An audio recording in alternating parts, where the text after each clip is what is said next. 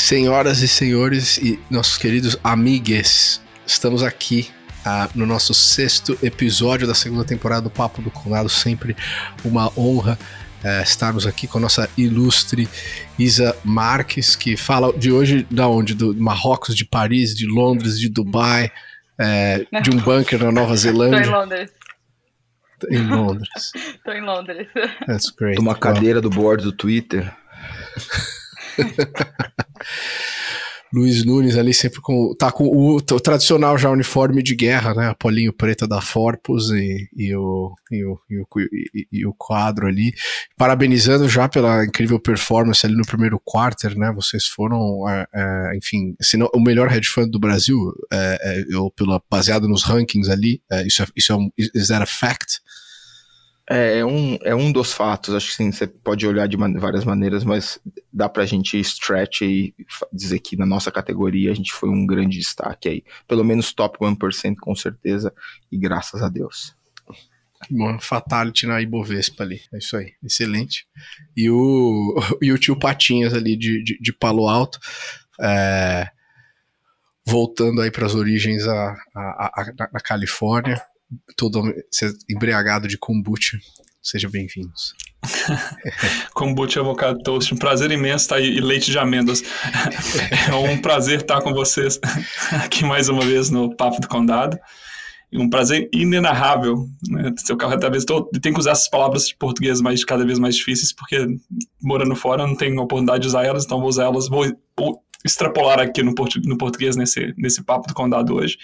Obrigado mais uma vez por estar junto com vocês, Isa, Luiz e Pedro, mais uma vez no papo do condado. E você direto de Miami, né, Pedro? Tô em Miami, tô aqui é, é, nos, nos estúdios da minha casa, e, mas de volta aqui a Miami depois de um final de semana na República Dominicana. Tava num, num retiro de yoga, banho de gelo e respiração and, and, a few other substances.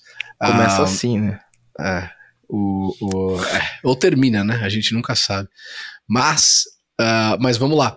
Uh, falando um pouco do. Acho que essa questão do, do, do, do Twitter né, uh, e do Elon Musk. Uh, e o quanto o quão interessante é a falta que a gente tem hoje de ter é, um, um onde é a praça pública na qual todas as discussões mais importantes estão acontecendo. E, e, e, e, se na era medieval ali era a pracinha, ou eventualmente os, as conversas na, na, na, igreja, eventualmente na universidade, etc, etc, sem dúvida nenhuma, isso já estava acontecendo sempre nas redes sociais com a pandemia. Né, o, o, o, discurso público da sociedade hoje, pelo menos assim, da maior parte da sociedade ocidental, acontece no Twitter e parte no, no, no, no Instagram e essas empresas como um todo tomaram uma decisão muito burra de decidirem que ao invés de serem plataformas, na minha opinião, muito burra de serem plataformas de tecnologia, é, de repente quem programa o algoritmo né, tem alguma opinião e algum bias, né? E isso vale para o Google, vale para todo mundo e, e, a gente vê pessoas, assim, se o Ayatollah do Irã pode falar o que quiser, mas de repente eles vão lá e, e, e o fato de assim banido o Trump do Twitter é um absurdo, sitting president dos Estados Unidos. Um, acho que o que o Elon Musk para quem não sabe, né, decidiu, ele comprou 9% do Twitter e depois disso houve um, um, movimento. O Twitter, que é uma empresa de uma cultura é, corporativa assim, totalmente São Francisco on steroids, né? Então são ali realmente os, os, os, os veganos que gostam de dar dinheiro para bandido. Acho que essa é a vibe da, dessa companhia. Progressistas ao máximo. Progressistas ao máximo. É, é, e é uma generalização mesmo, mas é, a, a, ela é uma empresa notoriamente conhecida por ter pessoas que, que fazem esse tipo de coisa e operam dessa forma. E o Elon Musk é um cara que, assim, é um bilionário that doesn't give a shit for anything, né? Do tipo assim, come try to arrest me, né? É, é, inclusive para SEC, né?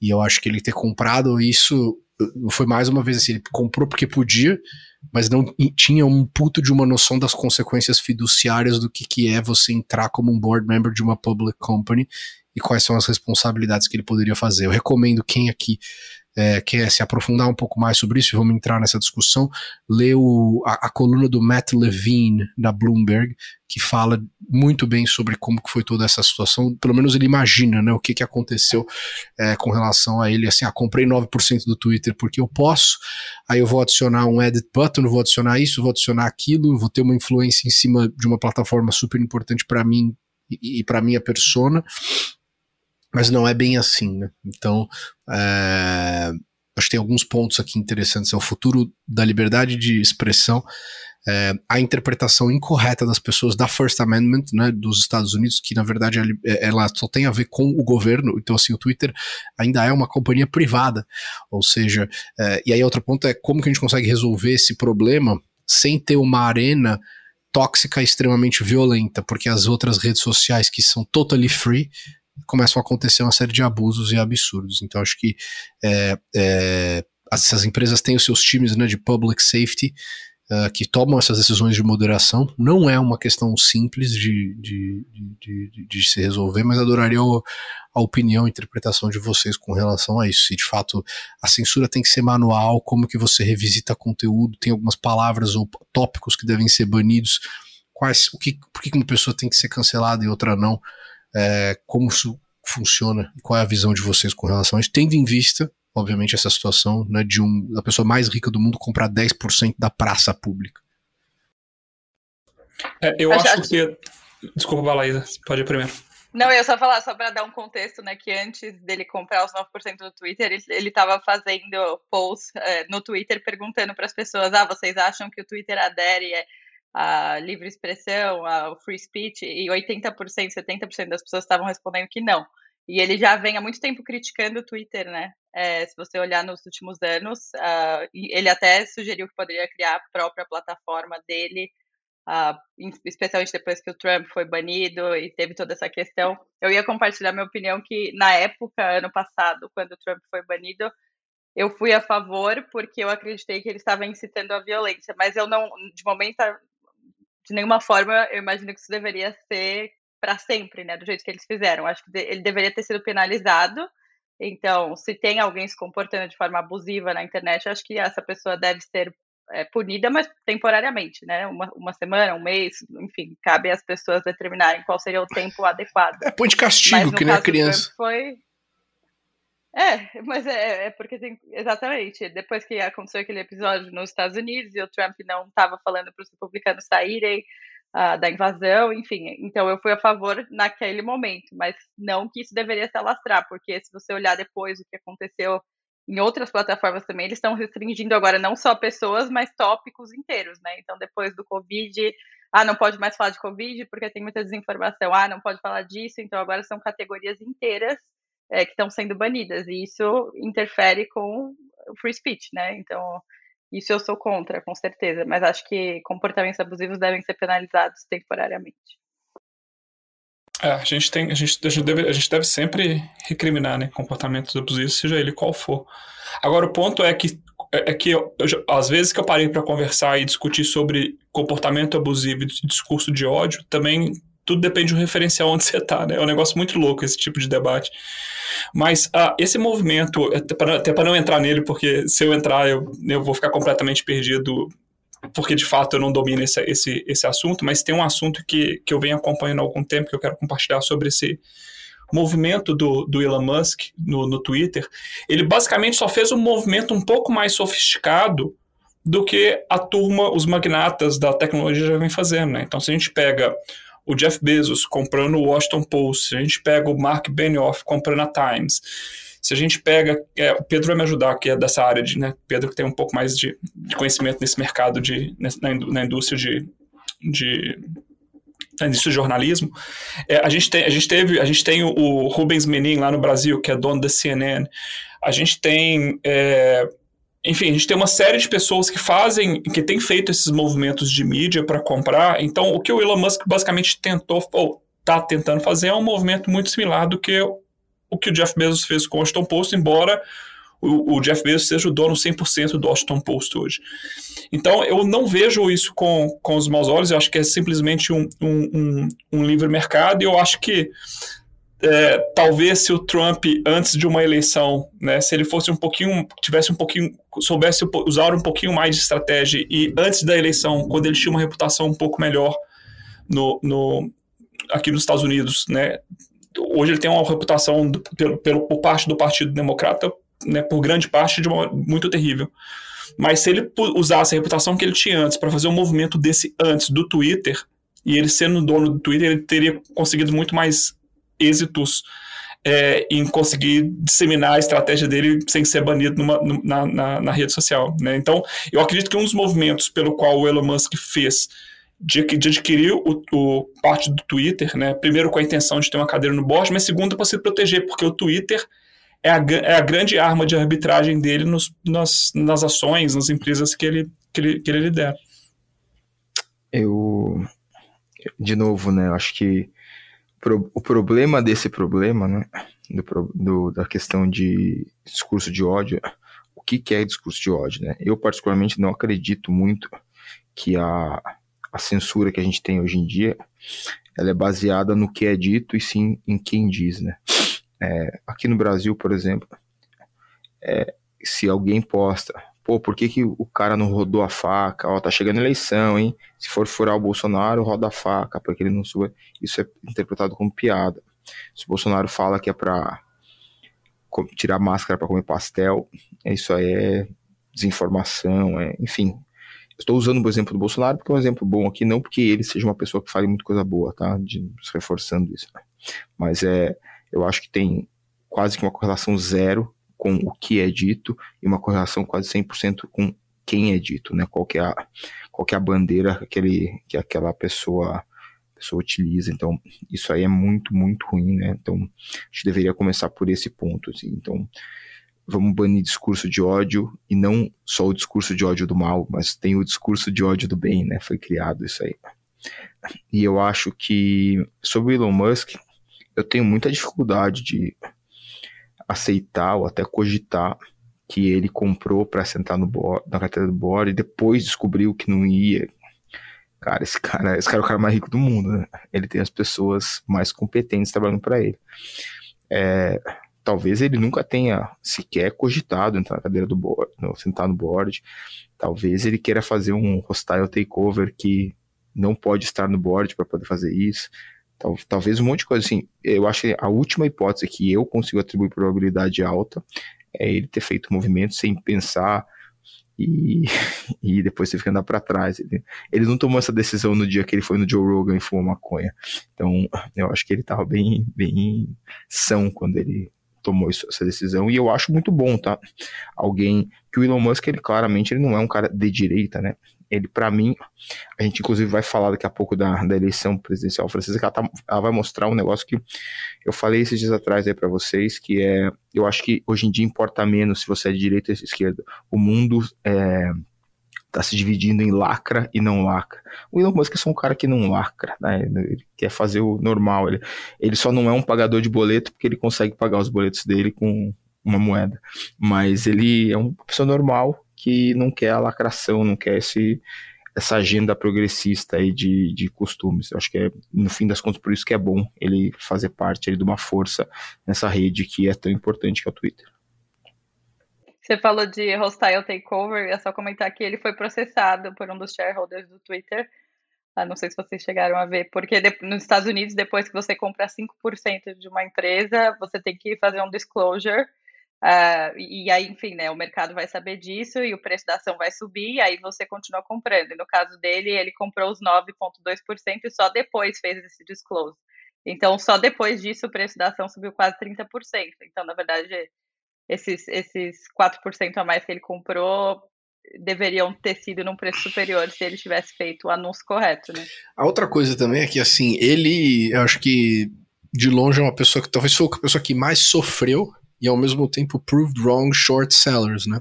É, com relação à Tesla e assim, talvez ter, ter shorteado Tesla nos últimos anos, uma das piores decisões.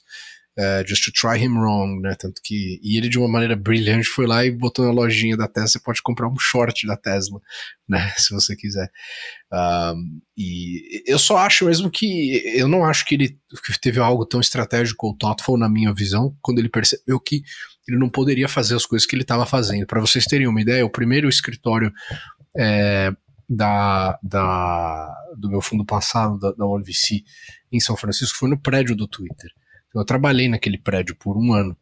E é uma região horrível da cidade, é podre ali. Vocês né, que moraram lá, Felipe e Isa, sabem disso. É na, na, na sétima com a Market ali. E uh, ele falou: ah, já que ninguém vai mais para o escritório mesmo, não dá para usar o Twitter como homeless shelter né, e abrigo dos bandidos. É engraçado, exatamente. Na hora que eu li isso, eu falei, meu, esse cara é um savage. Ele apagou esse tweet depois, né?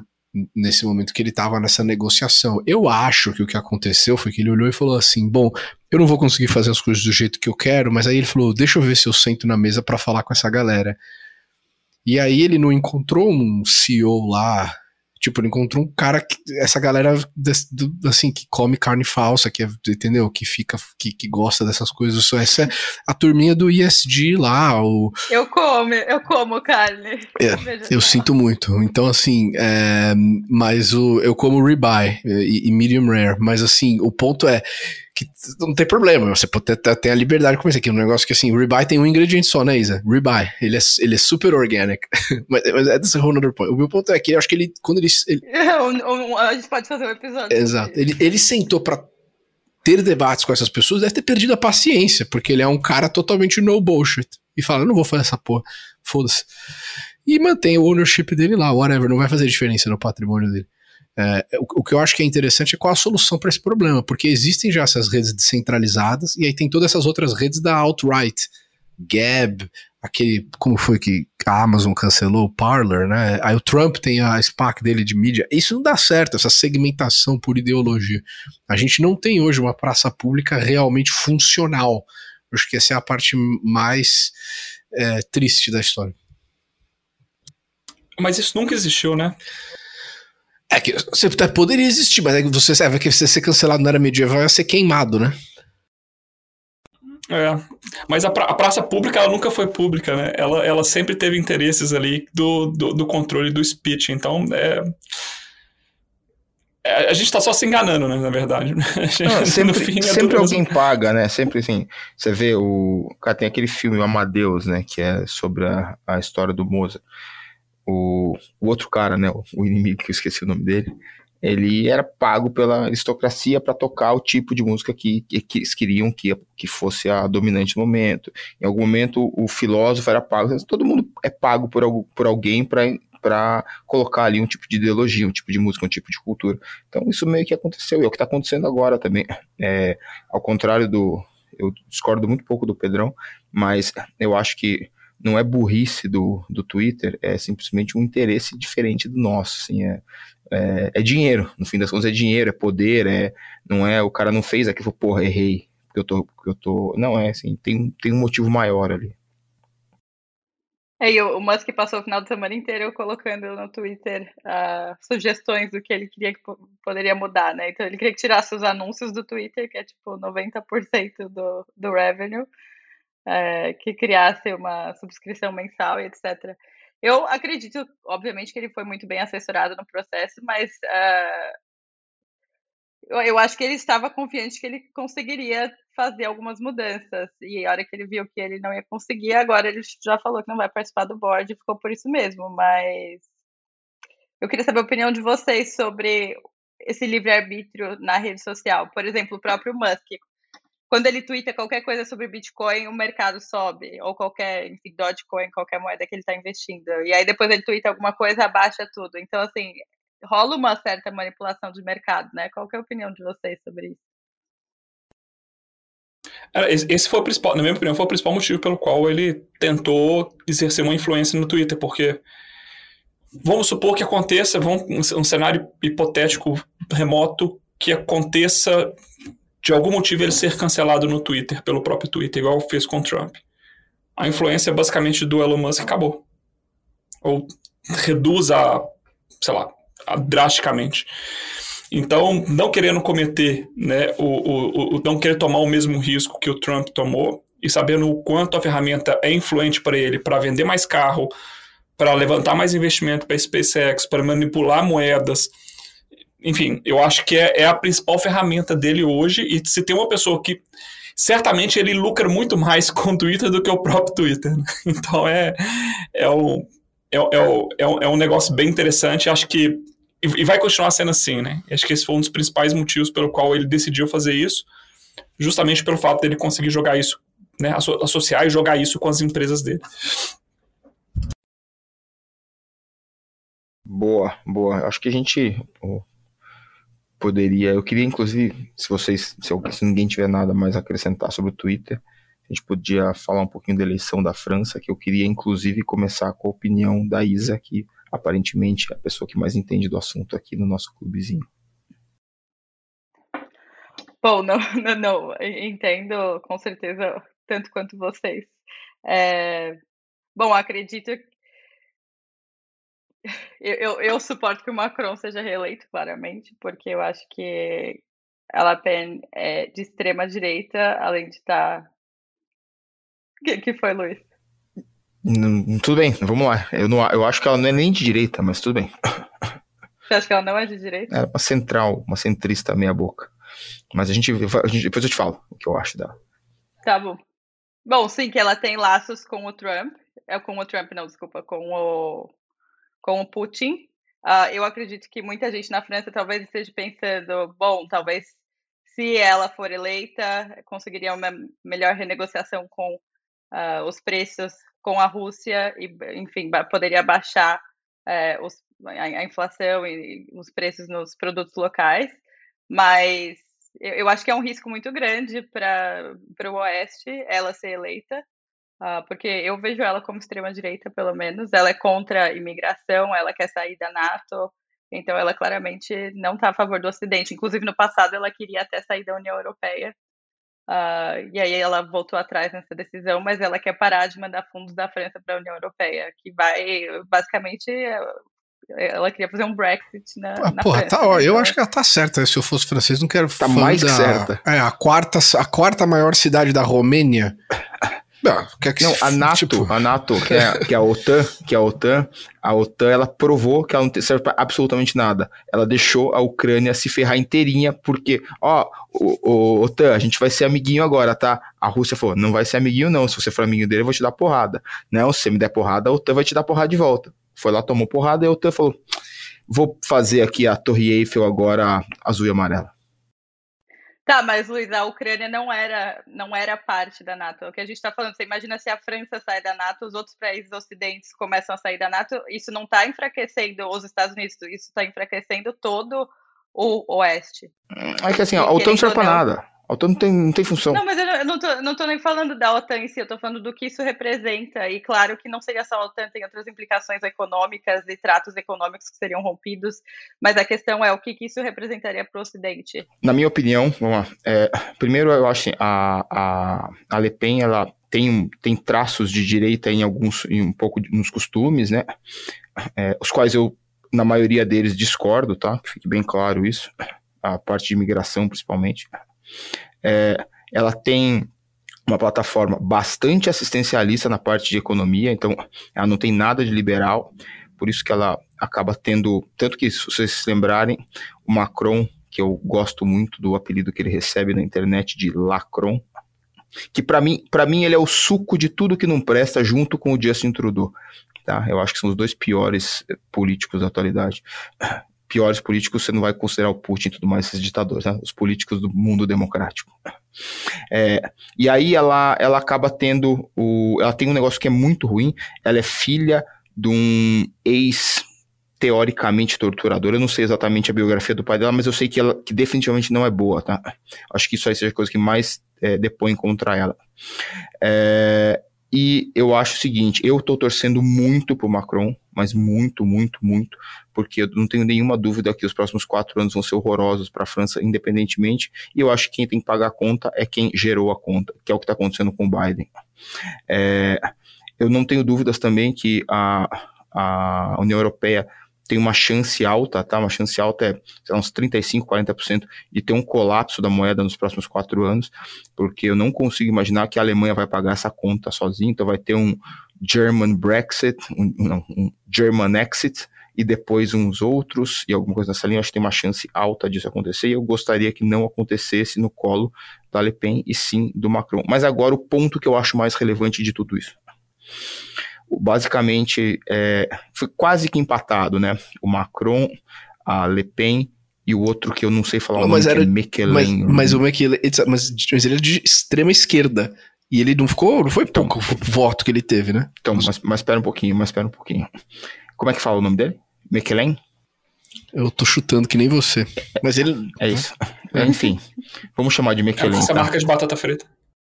Enfim, o que que é, né? Então, assim, mais ou menos o, a Le Pen é meio que, na minha opinião, né, meio que um PSDB, assim, que é uma, uma direita meia meia boca.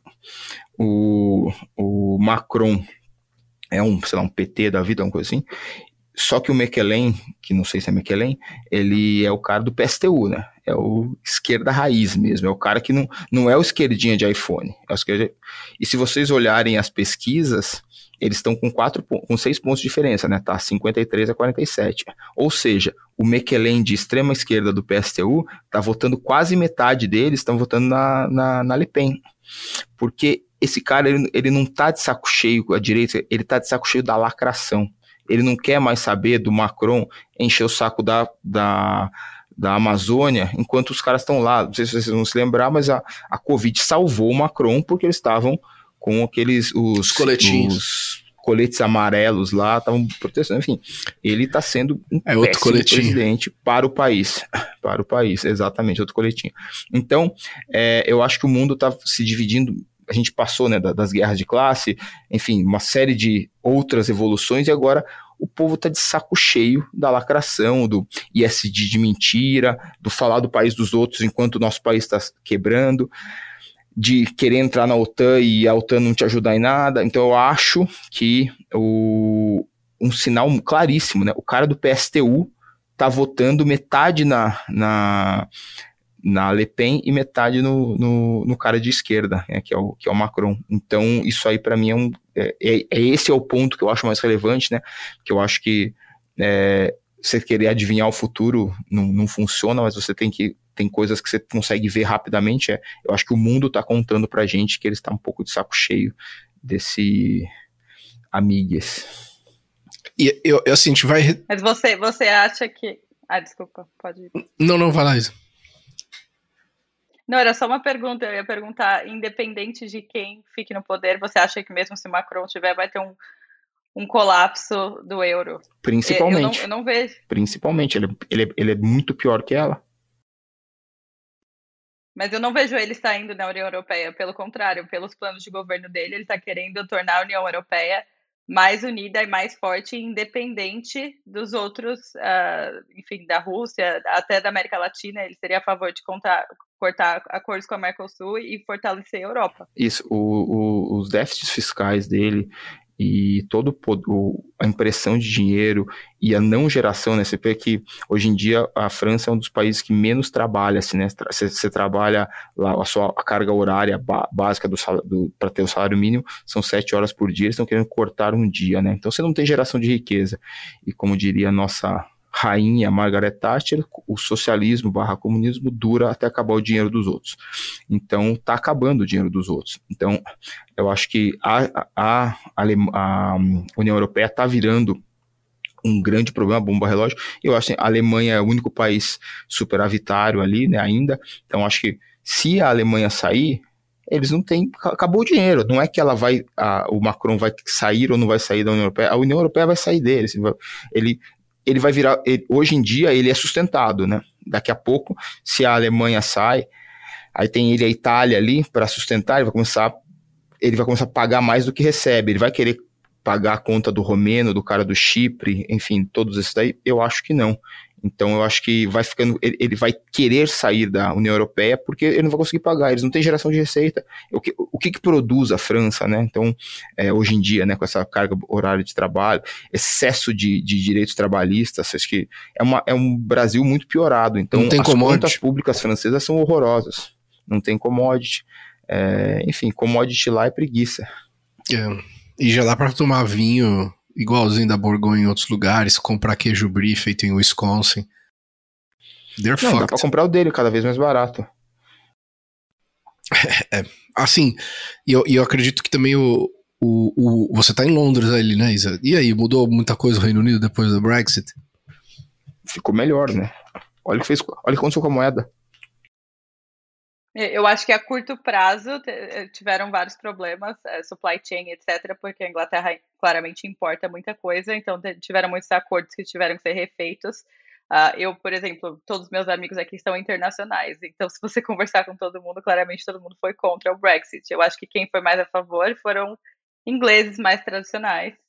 Uh, eu acho que a longo prazo seria bom para a Inglaterra, mas quando você olha quando você olha a questão do mundo globalizado e o bloco europeu, claramente não foi bom. A Inglaterra está sozinha agora, né? E aí ela ficou mais próxima dos Estados Unidos. É, para eles é bom, mas quando você pensa no todo, e acho que isso é uma questão mais de ideologia, mas é cada um por si só. E sim, você tem que governar o teu país e, e querer o melhor para o teu país, mas e, e, e, as pessoas que estão com você, né, que estão construindo com você, por exemplo, o Brasil também é impactado pelos países da América Latina embora ele haja sozinho em muita coisa. Então, assim, eu, eu acho que não, não dá para cada um querer fazer o seu sozinho. Eu acho que as pessoas trabalharam, trabalharam bem juntas muito tempo e tem, tem muitos acordos, e, a parte econômica que é muito importante ter aliados Uh, enfim, essa é a minha opinião. Eu vou indicar para todo mundo aqui um livro que fala um pouquinho do contrário disso, mas é que chama The, Ra The, uh, The Rise of Nationalism de Yoran, Yoran Razoni,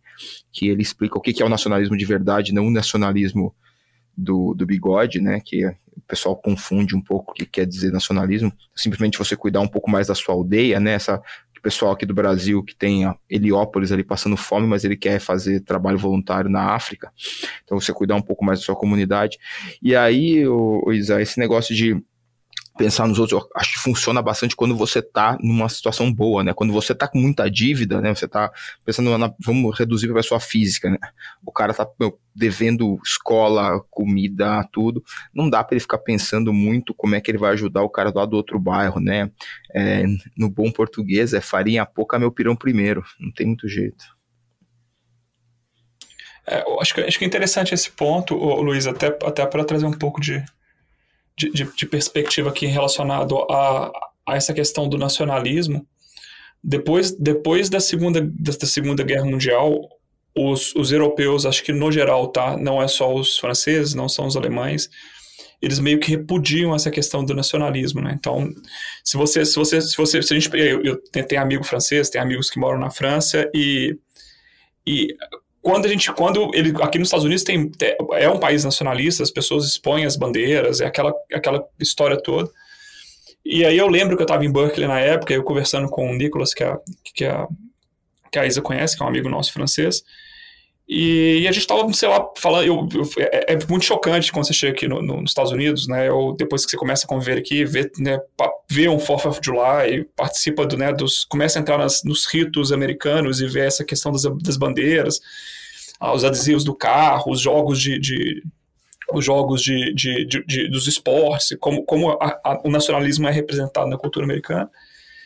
E aquilo, aquilo, aquilo sempre foi chocante para mim, e eu sempre, né, e cada vez mais aprendendo e me acostumando, e, e eu, e eu e convivendo, vivendo naquele mesmo momento comigo, um, um colega francês falou assim, cara, isso na França é uma coisa que é ina, inaceitável. Ninguém na França, você levantar a bandeira dizendo, ah, eu sou francês, eu sou nacionalista, pega muito mal.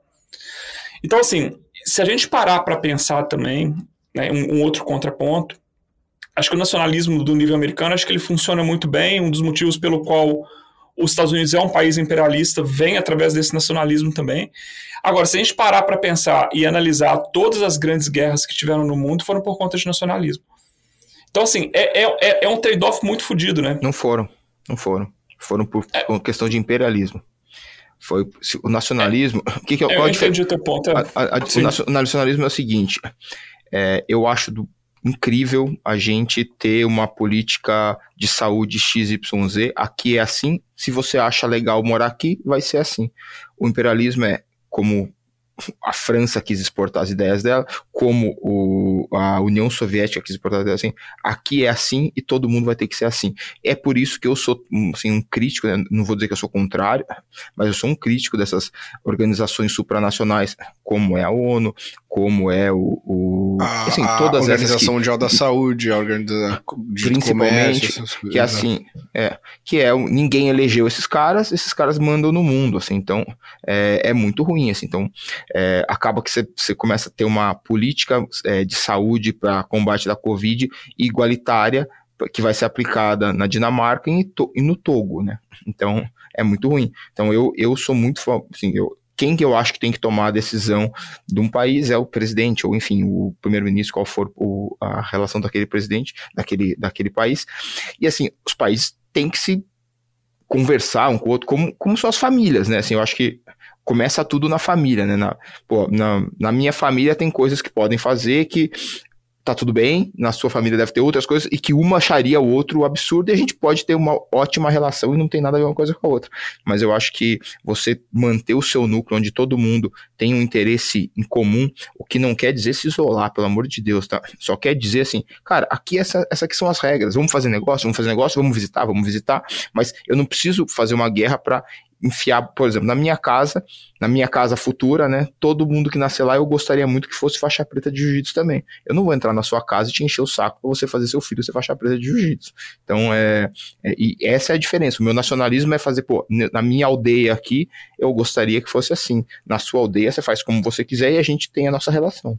É isso. Eu acho que bons exemplos de nações assim, a Áustria, a Suíça, Suécia até de uma certa forma, são nações que não entram na pancadaria muito assim, né, tá ali, não estão na OTAN, então assim, é a maneira mais é, estratégica de, de, de, de, poder jogar o jogo, porque você consegue se adaptar sem ter que investir muita grana numa agenda é, muito, muito louca, porque o, o colapso dos Estados Unidos está sendo feito também em cima da arrogância, né? E uma quantidade, não é de agora, são aí 30 anos de muitos erros estratégicos é, somados, né? É, acho que foi anteontem que teve um, um, o Global Correspondent lá do, do aquele jornal do, do governo chinês, o não sei que Times, o Chinese Times, esqueci o nome, que ele falou se a gente, se a Rússia ou a China atacaram os Estados Unidos, né, é, vai ser o fim uh, de uma das nações. Mas se porventura os Estados Unidos atacar um de nós, acho que o jogo muda. E foi talvez um, um dos statements mais agressivos. assim. Se hoje a gente tivesse que fazer cálculos, eu acredito, uh, que felizmente acho que o risco de guerra termonuclear ele deu uma acalmada.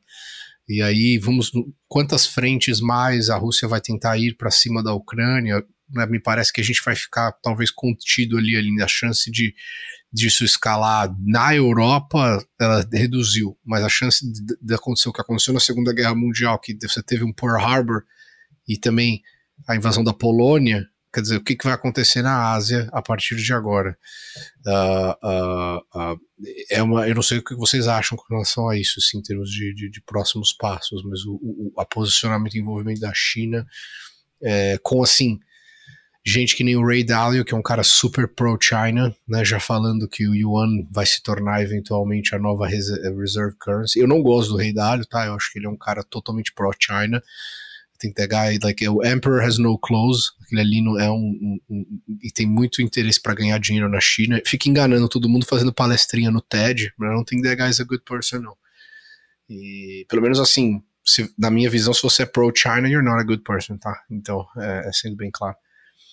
Então, não sei o que vocês acham que vai acontecer com relação a, a, a, Isso tem nada a ver com o chinês individual, by the way. Tem vários amigos já investindo em founder chinês, não tem nada a ver com isso. Tem a ver que o governo da China é um governo que tá fazendo. o Tá fazendo é. Esse lockdown agora, né? Vocês viram os drones falando resista à, à, à tentação da, da, da sua alma por liberdade. porque as pessoas estavam. Nossa, não vi isso.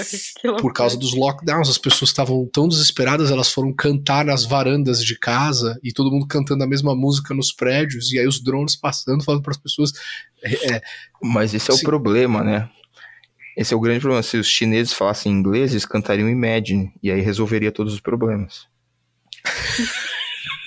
Mas a, a mortalidade está super baixa na China, né? o número de casos subiu, mas a mortalidade está super baixa, então foi totalmente desproporcional. É, mas eles precisam, eles precisam fazer o balão de ensaio para saber até onde o povo aguenta e também precisam gerar mais inflação nos Estados Unidos, porque fizeram lockdown só nos lugares que, que fazem exatamente que o chip XYZ para pro, pro produtos ABC dos Estados Unidos. É, então... eu tenho uma pergunta para o Pedro e para o Luiz. Vocês estão tão contra a, a, política atual americana? Se vocês pudessem uh, tomar decisões, o que, vocês acham que seria a prioridade para manter os Estados Unidos como potência é, e evitar esse declínio? Pode voltar e reeleger o Trump? Pode nunca, reele nunca eleger o Obama? Pode nunca botar o, o, o, o Greenspan? Não dá, né? Então. Não cara, sair do Afeganistão desse jeito? Eu acho que é o seguinte. Não, não tô falando do passado, tô falando do futuro. Eu acho que a primeira coisa é aceitar, né? É, é face reality, né? Eu acho que, como diria Joko Willing, que face reality. Eu acho que o, os Estados Unidos está com um problema, né? Ele tá, ele viciou o, o usuário ali em crack e cocaína nos últimos quase 20 anos, que é imprimindo dinheiro. E isso aí é a grande bomba, então tem que parar com isso. As bolsas vão cair, as bolsas não começaram a cair ainda, tá? Eu acho que dá para ter correções aí na ordem das dezenas de porcentos nas bolsas americanas. É, você tem que cortar. Hoje em dia, o grande problema é, é, nos Estados Unidos é o seguinte: a inflação está 10, praticamente, né? 8,5 aí deu o CPI, né? Que é o IPCA brasileiro o juro está praticamente zero. Aí o, cara me disse que vai subir o juro 0,25 a cada 45 dias, só que a inflação sobe um meio. Então ele continua baixando os juros, os juros é, reais, né? E isso aí continua aumentando a inflação. O cara não consegue fazer nada. Então ele deveria né, fazer o ajuste, que é cortar gastos. Só que como é que você corta gastos num ambiente social que está que tá acontecendo agora? Como é que você sobe o juro? Assim, tem que, tem que dar uma pancada no juro mesmo, tem que puxar e aguentar, né? Fazer, galera, acabou jantar fora, acabou comprar tênis, vai todo mundo jantar em casa. Tem que, tinha que fazer um aperto econômico mesmo e compreender que isso não. Isso vai ser totalmente impossível dele se reeleger. Assim, acho que provavelmente a gente vai ter 20 anos de Republicans daqui, daqui para frente, porque enfim, os, os Dems estão se, se matando lá hoje no, no, em termos de, de imagem.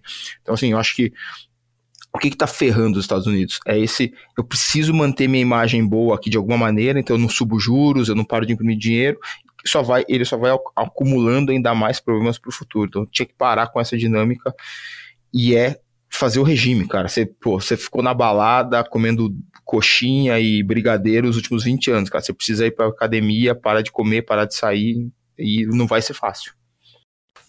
Luiz, só, só lembrando que boa parte do dinheiro impresso foi feito pelo Trump, né? Pelo governo do Trump e não pelo do Biden. Não, então, 90%, 90% foi pelo Obama, né? Do que foi, do que, do que aconteceu aí. É, não, eu tô falando dos últimos anos. É, sim, não, tô falando do. Não, do, só do, pra lembrar falando... também que o Obama tomou posse depois da crise de 2008, que os Estados Unidos estava. Então, por isso que eu pedi pra não colocar o Greenspan. Eu teria um plano mais agressivo. É, acho que assim, primeira coisa, eu acabaria com o dólar e eu, como Fed, criaria uma moeda digital.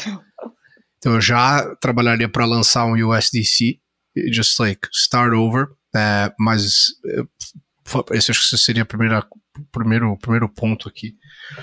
O segundo ponto é que eu aumentaria a produção de petróleo o mais rápido possível.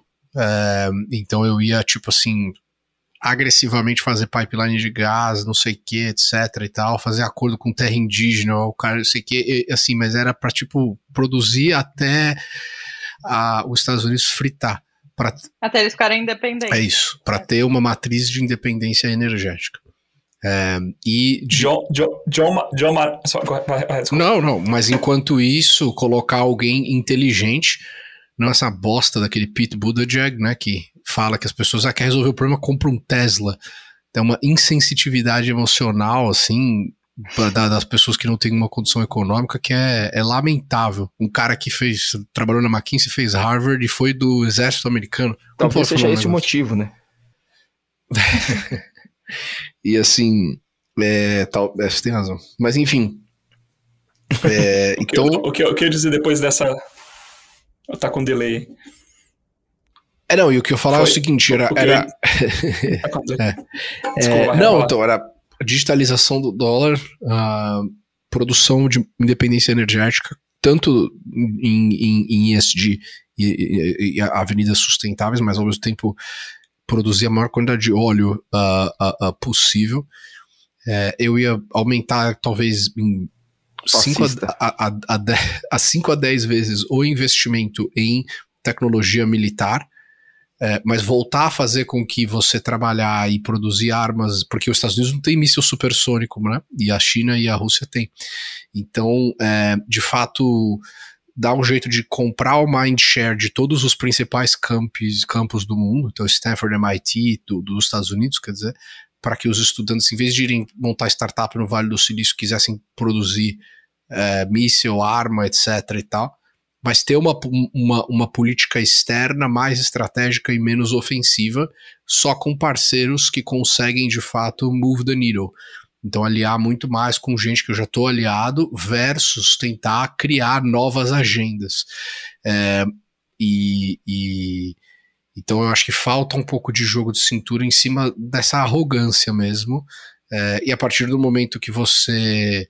Porque o Trump, ele não era um, um assim, na minha opinião, necessariamente um, um, um diplomata brilhante, mas ele, pelo menos, as pessoas tinham medo de qual seria a reação dele né? E da loucura, da loucura dele, exatamente. Porque ele é tão louco que você É que eu acho que ele é zero louco, ele só queria que você achasse isso. Eu acho que tem validade esse argumento, mas eu vou te, por que, que eu vou te dizer que não?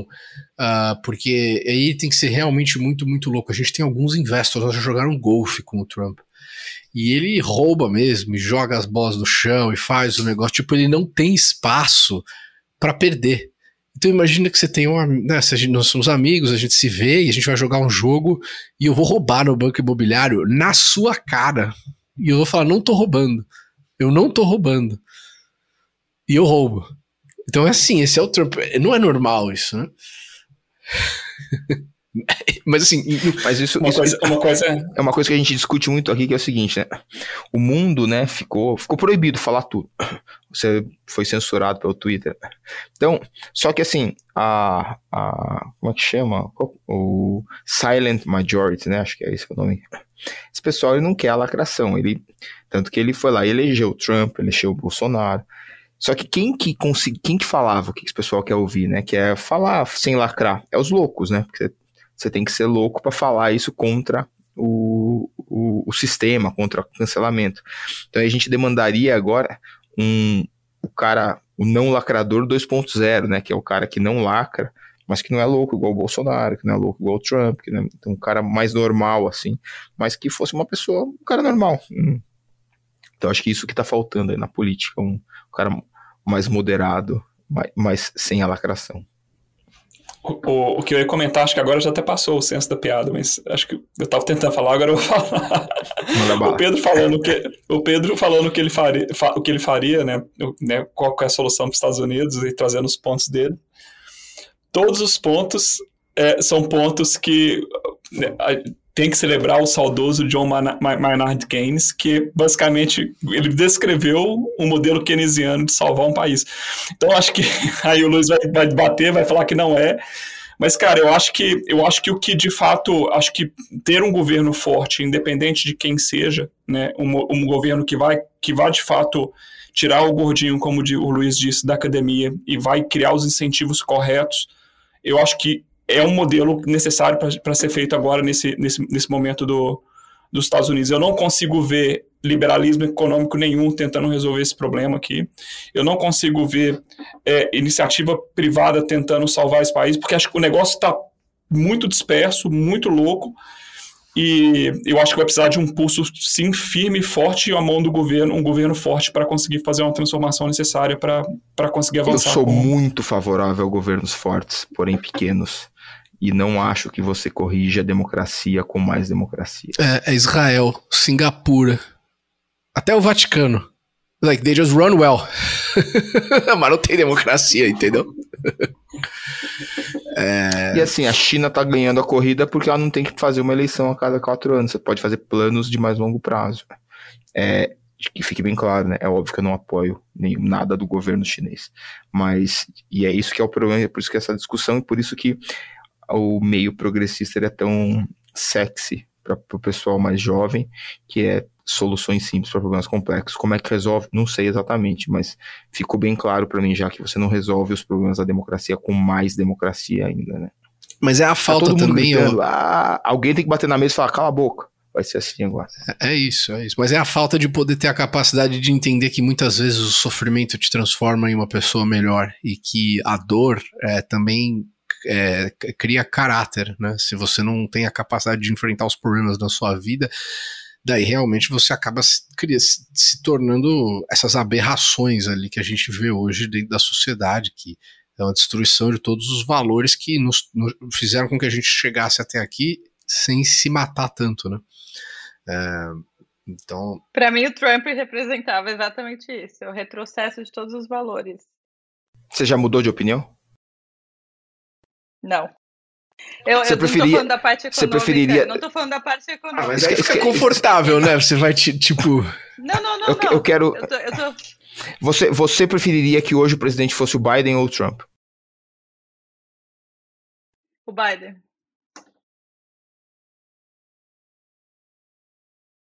É, acho, é... Que é, é, acho que é, o, é, o motivo pelo qual o Macron vai ganhar na França. É, tipo, é meio que óbvio isso. Eu reconheço que o Trump, eu, não, é, eu reconheço que o Trump fez boas coisas econômicas, mas eu acho que a gente vive num mundo muito tóxico, onde tudo vale por dinheiro. Tudo vale para não passar fome. Ele foi o presidente mais pacífico da história dos Estados Unidos. Foi um dos pouquíssimos Mas de ele 45. Mal no Twitter. De 45 Mas que não começou. Twitter, é, não começou uma guerra. Ele abriu. Você estava ali em Dubai, você consegue agora voar de Dubai para Israel. Não podia antes. Ele mudou a capital, ele abriu vários canais importantíssimos do ponto ele de vista diplomático. Ele pisou na Coreia do Norte. Pisou ele na Coreia do Norte. Zero guerras. Zero guerras. Ele foi o presidente mais pacífico da história moderna dos Estados Unidos. Isso é fato, não é uma questão. Eu não, eu não sou uma pessoa pró-Trump, mas ele foi. Só que tudo bem. Ele é o presidente laranja espetacular do, do, do reality show tal, mas e, assim, é irrefutável isso, que ele foi o presidente mais pacífico dos últimos 100 anos. Ele foi pacífico porque ele fez tanta ameaça e como ele é tão louco, as pessoas não duvidavam. Então Ou seja, parece que funciona, né? E você, Felipe, o que, que você acha sobre isso? você vai colocar na... a gente, a gente ah, eu, vou, eu, vou, eu, vou, eu, vou, confessar, eu vou confessar que antes da, eu vou confessar que antes da eleição, antes da eleição, eu se eu tivesse votado aqui nos Estados Unidos certamente teria votado no Biden. Mas eu percebi que o negócio hoje tá meio que assim: se ficar o bicho pega, se correr o bicho come. É, e hoje, é, se você pudesse votar, você votaria no Biden ou no Trump? Ah, aí eu continuei, eu continuei votando no, Biden. Eu acho que. Mesmo, mesmo. Esse é o ponto. É, talvez eu tivesse anulado, muito provavelmente da mesma forma que eu vou fazer no Brasil. Então, assim, é, é uma coisa. Mas não vai poder falar, hein? Teria... Quem não vota não pode falar. Não vai poder falar sobre, é. sobre o brasileiro. Quem não vota não, não vou, pode vou, vou ter que Ou eu posso falar mal dos dois, né? de Aí, ambos, porque eu não concordo com o governo. Os eventos passados nos mostram que a gente não aprende nada com eventos passados. É verdade. Engenheiro de obra pronta é muito fácil, né? Vai ser foda votar no Brasil, cara. Eu não queria votar em nenhum desses dois.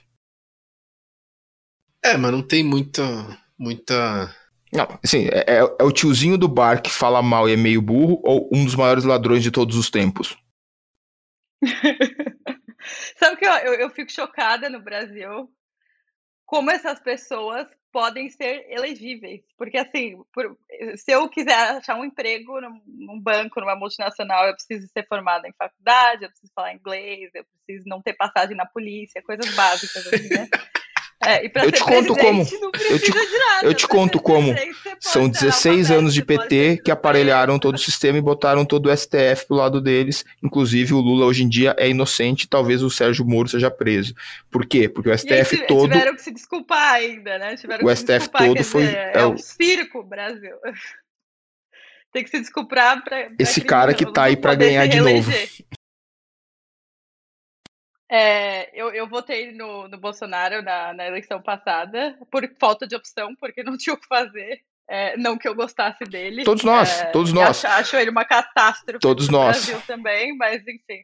Eleição, tá o voto, o, o voto presidencial não é uma expressão de vontade, não é mostrar o seu direito, não é um grito de liberdade. É, votar é apenas escolher quem vai sentar ali os próximos quatro anos. E a gente tem que fazer isso como adulto, porque alguém vai sentar. Porque se pudesse não sentar nenhum dos dois, eu não votaria em nenhum dos dois, mas alguém vai sentar. E é, como é que é? A isenção é o jeito mais covarde de ajudar o mais forte. Sim, faz sentido isso. É, ou não sei. É, é, tudo depende de novo do, da, da, ótica, né? Eu prefiro não ser. Eu prefiro encarar que eu não sou conivente com. É, se eu morasse em São Francisco, eu também facharia isso. não, morei por... Não, mas peraí, mas peraí, morei 30 anos no Brasil, né? Não é. Não tô, não tô me isentando.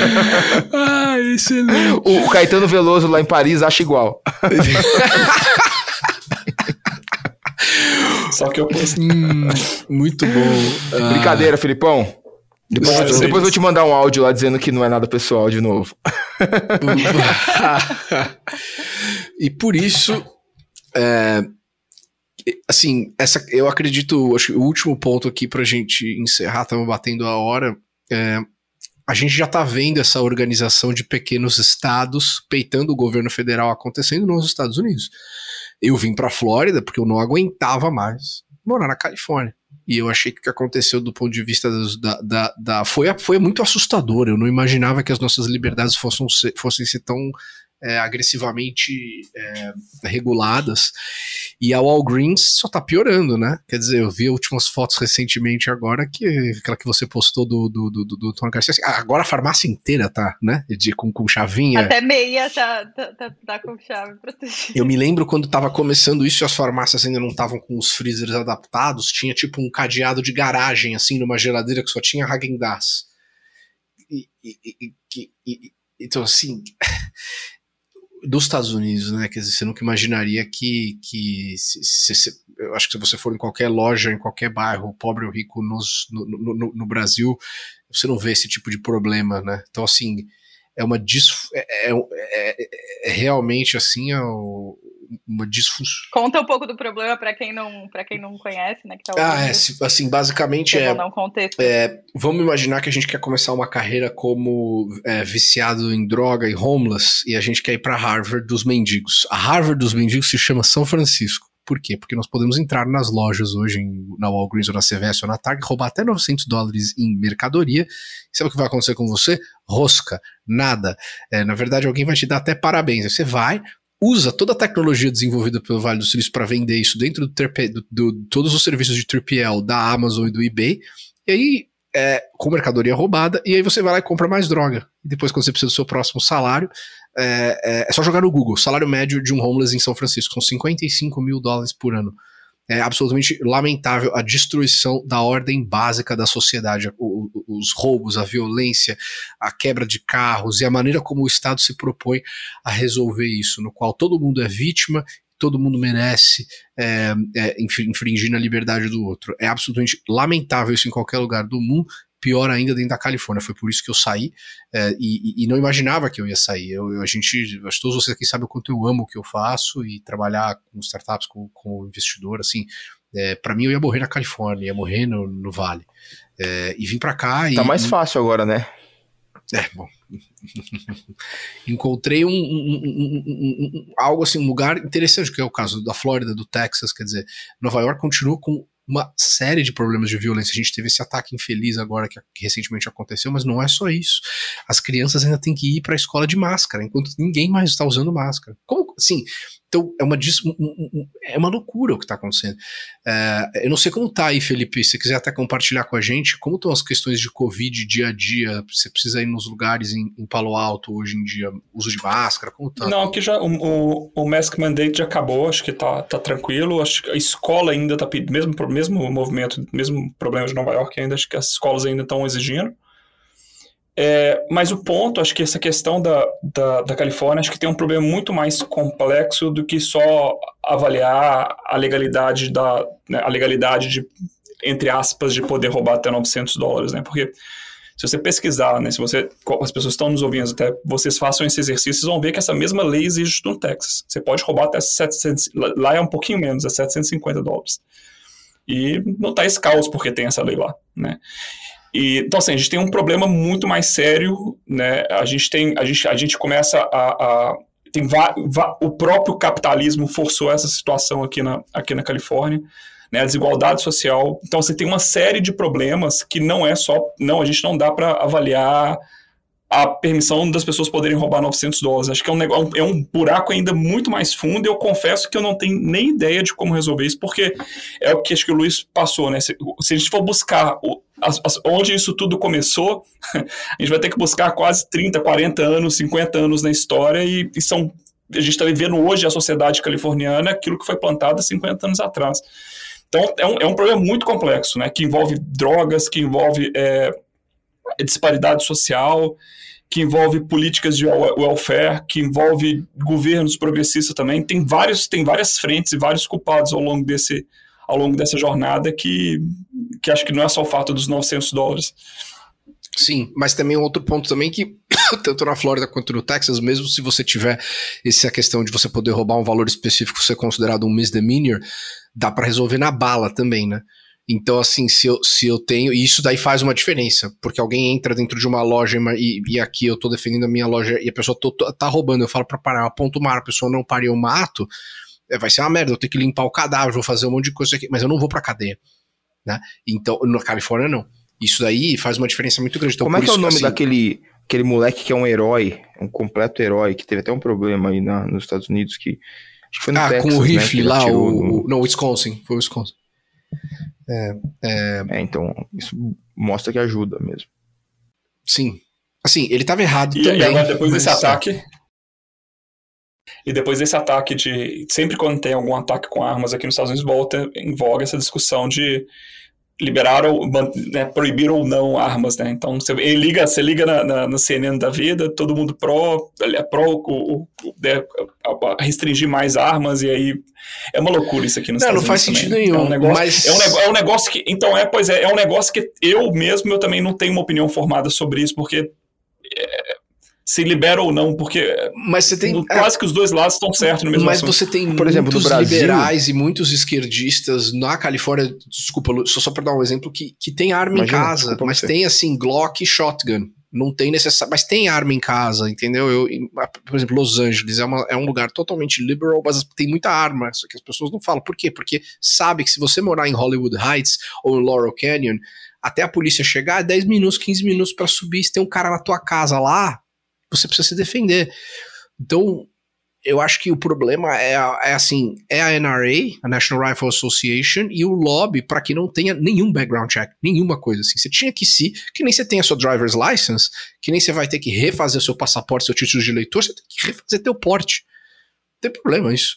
O problema é esse negócio que você vai no supermercado lá e ganha, assim, você, entendeu? Ou, ou, e nem adianta, mesmo se aumentarem a legislação, hoje você consegue imprimir arma e tem toda uma outra comunidade, quer dizer, é, é, é, o debate eu acho que é um debate muito pouco sofisticado perante o que acontece de verdade na realidade, mas desculpa, Luiz, você ia falar. Imagina. É isso aí, eu concordo. É, sobre São Francisco eu não vou falar nada porque o meu conhecimento é muito baixo, então vou, vou, vou você ia adorar morar lá, você ia gostar muito. Uns 10 minutos, talvez. E, assim, eu acho sobre política de armas, eu acho a, a, política do Brasil muito boa, tá? Não sei se vocês conhecem, mas eu, eu tenho, eu tenho a, a posse de, o, a posse de arma, né? Não é, não é porte, não pode andar com ela.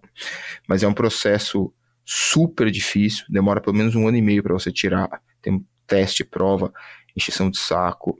Depois que você tem esse documento, né, que chama CAC, né, que é um certificado de colecionador, atirador e caçador, CAC. E aí depois você lá que você compra uma, uma, uma, arma qualquer, e aí depois eles têm que conectar você àquela arma, isso demora mais uns 6, 8 meses, para você ter uma base, uma Glock nos Estados Unidos custa entre 300 e 500 dólares, uma Glock no Brasil custa no mínimo 15 mil reais, uma bereta no, aí custa uns 600, 700 dólares, aqui custa uns 25 mil reais. E assim, você demora um ano e meio para tirar o documento, mais quase um ano para. Enfim, então você tem que querer de verdade, né? E o pessoal aqui no Brasil tá querendo, então eu acho, eu acho ótimo. Tem um background check gigantesco, tem um registro gigantesco. Assim, se você der um tiro para cima, você provavelmente vai ser preso, enfim. É, então, e, mas eu acho muito bom, porque o ladrão ter 100% de certeza que você está desarmado é, é, muito gostoso para ele, né? Então, no Brasil mudou isso um pouco, então acho que é uma política, eu acho que a política de arma do Brasil é boa, porque é super, super, super difícil de tirar, quase impossível, mas se você quiser mesmo você consegue. Então, e no Brasil só é permitido porte velado, isso eu acho errado, tá? O que, que é a diferença? Por exemplo, no Texas tem lugares que não é permitido porte velado. No Brasil você só pode andar com a arma escondidinha embaixo da camiseta.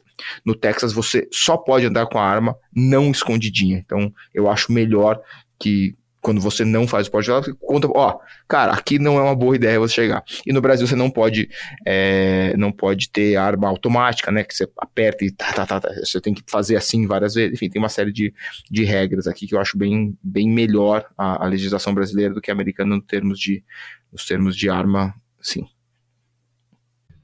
Excelente, pessoal. Acho que até passamos o nosso tempo aqui. É sempre um prazer inenarrável e hoje a gente discordou, concordou e deu risada, e essa é a vida.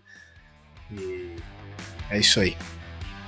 Uma excelente resto de semana. Obrigado a todas, todos e todes. E obrigado vocês pela paciência que vocês têm comigo. Obrigada, pessoal. Até semana que vem. Bom falar com vocês. Até a próxima. Valeu. Até mais, gente. Tchau, tchau.